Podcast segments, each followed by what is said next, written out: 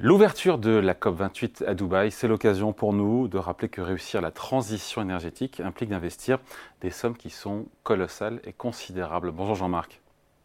Bonjour David, bonjour tout le monde. Jean-Marc Vittori, éditorialiste aux échos. Euh, la ministre de la Transition énergétique, Agnès Pannier-Runacher, qui vient souvent nous voir ici euh, sur Ecorama, elle a récemment fait le parallèle euh, entre une transformation aujourd'hui qu'on vit, qui est digne de la première révolution euh, industrielle. Est-ce que ce parallèle, pour vous, il est approprié, s'agissant de ce parallèle entre euh, la première révolution industrielle et la transition énergétique? Eh Oui et non. Oui, parce qu'il va falloir changer. Il va falloir changer plein de choses dans les façons de produire, dans les façons de s'organiser, dans les façons de, se déplacer, et, tout simplement dans nos modes de vie. Et ça, si vous regardez les révolutions industrielles, à chaque fois, il y a ces transformations majeures qui prennent du temps, euh, qui sont nécessaires parce qu'elles aboutissent à, un monde qui est, euh, qui est meilleur ou jugé tel. Euh, donc oui, Agnès Pannier-Runacher a raison de parler de, de révolution industrielle. Mais en même temps, elle a tort. Parce que si vous regardez toutes les révolutions industrielles qui se sont produites depuis euh, trois siècles, à chaque fois ces révolutions, elles se produisent pour produire davantage, pour produire plus efficace.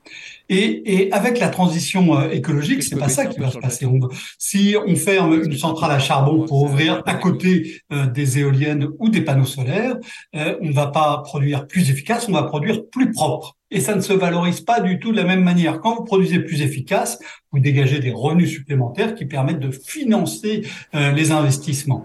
Euh, quand vous produisez mieux, plus proprement, en préservant davantage euh, la nature, ça n'est pas du tout le même modèle économique. Le modèle économique des, des, révolutions industrielles ne peut pas être le modèle économique de la transition énergétique et écologique. Donc pas d'espoir de, de gains économiques à vous écouter, euh, euh, à attendre, euh, pas de rentabilité. attends, que, attendez, que, les choses soient claires. Il y a un gain absolument majeur. Hein. il faut arrêter de dire qu'on va sauver la planète.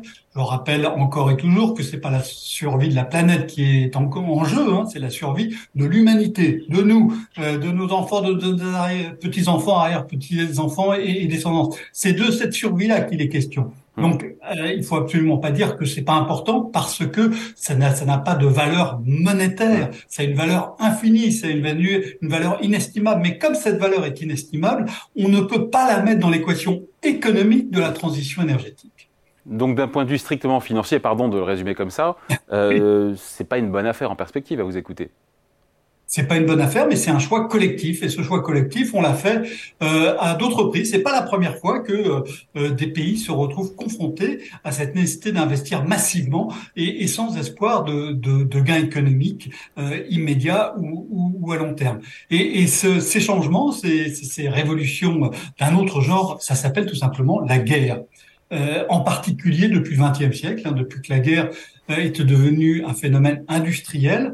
Avant, il fallait surtout des hommes hein, pour, pour se battre. Euh, depuis le XXe siècle, la guerre est, est, devenue industrielle. Il faut des munitions, il faut euh, des chars, il faut euh, aussi euh, des avions, il faut des bombes, des obus. Tout ça coûte très cher et on le fabrique.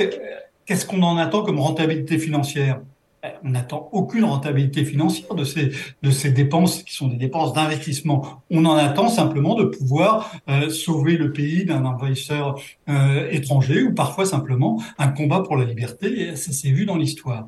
Et, et, donc, on a déjà vécu des, des, des changements, des ruptures qui nécessitaient de faire des investissements massifs euh, sans euh, espoirs de rentabilité financière. Mais évidemment, quand on fait ces, investissements-là, on ne les fait pas du tout de la même manière que les, investissements pour la révolution industrielle. Et, je crois que c'est ça qu'il faut se demander maintenant, c'est voir comment ça va, pouvoir se faire, comment on s'organise autrement pour financer euh, un changement qui n'est pas d'une nature comparable à celle des révolutions industrielles qu'on a connues par le passé. Ouais. Enfin, historiquement, quand il y avait des guerres, si je me souviens bien, le vainqueur faisait payer le financement de sa guerre aux perdants. Alors ça, ça a été le cas au Moyen Âge. Hein. Le, le, le, vainqueur, il prenait le trésor et puis ensuite euh, il, il, faisait payer des impôts. Hein. Euh, même avant le Moyen Âge, hein, l'Empire romain, c'était c'était même de la matière fiscale qui était prélevée sur des territoires plus larges. Mais ça, ça, ça a été tant que la guerre n'avait pas un coût euh, exorbitant. Au XXe siècle, ben, ça ne marche plus parce que la guerre coûte beaucoup trop cher. Donc euh, après la Première Guerre mondiale, hein, la France, euh, au XIXe siècle, quand elle a perdu en 1815, puis à nouveau en 1870, elle a été soumise à des prélèvements très lourds dans les années qui ont suivi pour rembourser les vainqueurs. Et donc, après la guerre de 14-18, la France a dit on va faire pareil avec l'Allemagne. On va imposer des réparations très lourdes à l'Allemagne parce que cette guerre nous a coûté beaucoup plus cher que les guerres précédentes et il faut absolument qu'on puisse se, se, refaire la cerise. Et donc, ces réparations de guerre, elles ont été trop lourdes et les historiens admettent aujourd'hui, euh, enfin beaucoup d'historiens admettent aujourd'hui euh, que cette pénalité trop lourde, hein, elle a abouti euh, à des déséquilibres financiers majeurs d'abord en Allemagne et, ensuite que ça a été le ferment de la Seconde Guerre mondiale. Donc euh, avant, euh, quand, la guerre coûtait beaucoup moins cher qu'avant, coûtait beaucoup moins cher qu'aujourd'hui, on pouvait évidemment avoir des espérer se rembourser par par ce qu'on allait prendre aux vaincus les, efforts de guerre. Aujourd'hui, ça n'est plus possible. Donc encore une fois, il faut faire autrement.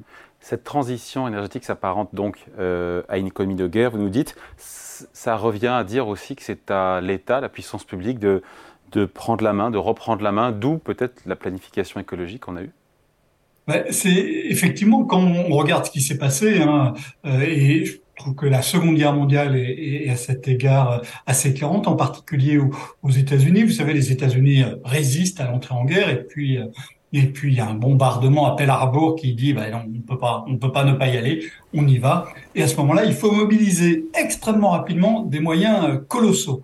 Et ça, euh, avec les mécanismes du marché, on a du mal. On a du mal. Et donc à ce moment-là, c'est l'État qui prend la main. C'est l'État qui prend la main pour financer et pour organiser euh, l'effort de guerre et, et là, une production qui est de nature complètement différente, hein, qui change complètement. On convertit des usines qui fabriquaient des voitures ou des trains pour faire des, des avions ou des chars. C'est pas du tout pareil. Et ça, c'est très difficile à organiser par le simple jeu du marché, du moins rapidement. Et donc à ce moment-là, c'est l'État qui prend qui prend la main.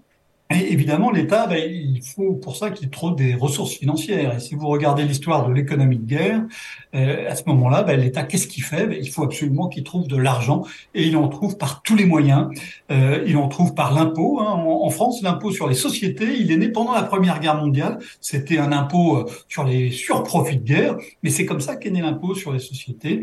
Euh, pendant la Seconde Guerre mondiale, aux États-Unis, euh, Franklin Roosevelt, il monte la tranche marginale supérieure de l'impôt sur le revenu à 94% parce qu'il faut de l'argent et qu'il faut que cet effort soit partagé et que les plus aisés euh, donnent euh, davantage. Donc d'abord, euh, euh, l'impôt. Il y a aussi évidemment l'emprunt, hein, euh, avec des emprunts massifs. Vous vous souvenez, hein, vous avez peut-être vu dans vos, dans vos livres d'histoire ces, affiches qui est donnez pour la donnez votre or pour la France.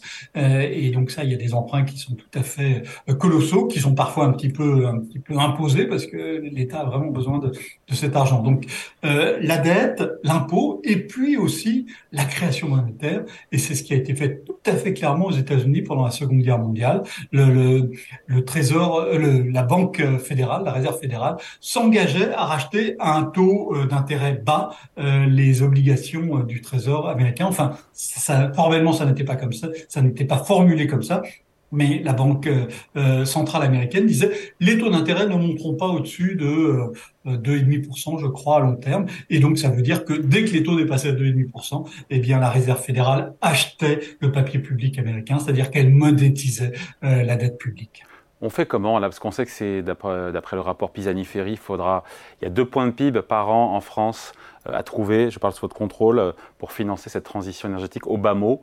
Euh, on devra passer par plus de dettes, par plus d'impôts. On n'y coupera pas par plus de par un financement peut-être par création monétaire. On n'y est pas hein, évidemment puisque la, la BCE a arrêté. Alors la BCE a arrêté, mais si vous regardez hein, le discours des, des, des, membres du directoire de la, de la Banque centrale européenne depuis plusieurs années, ils intègrent petit à petit cette dimension de transition énergétique écologique dans leur euh, dans leur raisonnement. Et donc il y a un moment euh, où il faudra qu'ils aillent sans doute, hein, sans doute qu'ils aillent euh, qu'ils aillent plus loin.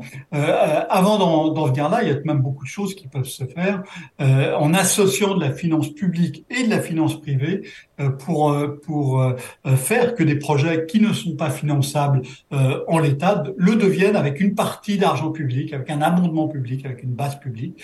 Il y a des, il y a des banques qui savent très bien faire ça. Hein, ça s'appelle les banques de financement international. C'est le boulot de la Banque mondiale qui devrait d'ailleurs joué un rôle beaucoup plus important dans le financement de la transition euh, énergétique et écologique. ça peut aussi être le rôle de la Banque européenne d'investissement. Alors le, président sortant de la de la BUI, hein, Werner Hoyer, était très très frileux sur ces questions-là, et ça va être tout à fait intéressant de voir si son successeur ou sa successeur sera plus à même euh, d'aller beaucoup plus avant dans ces questions pour pour trouver des moyens euh, originaux de, de, financer cet effort de transition. Allez, merci beaucoup. Explication signée Jean-Marc Vittori, éditorialiste aux Échos. Merci Jean-Marc. Bonne journée. Merci à vous. Salut.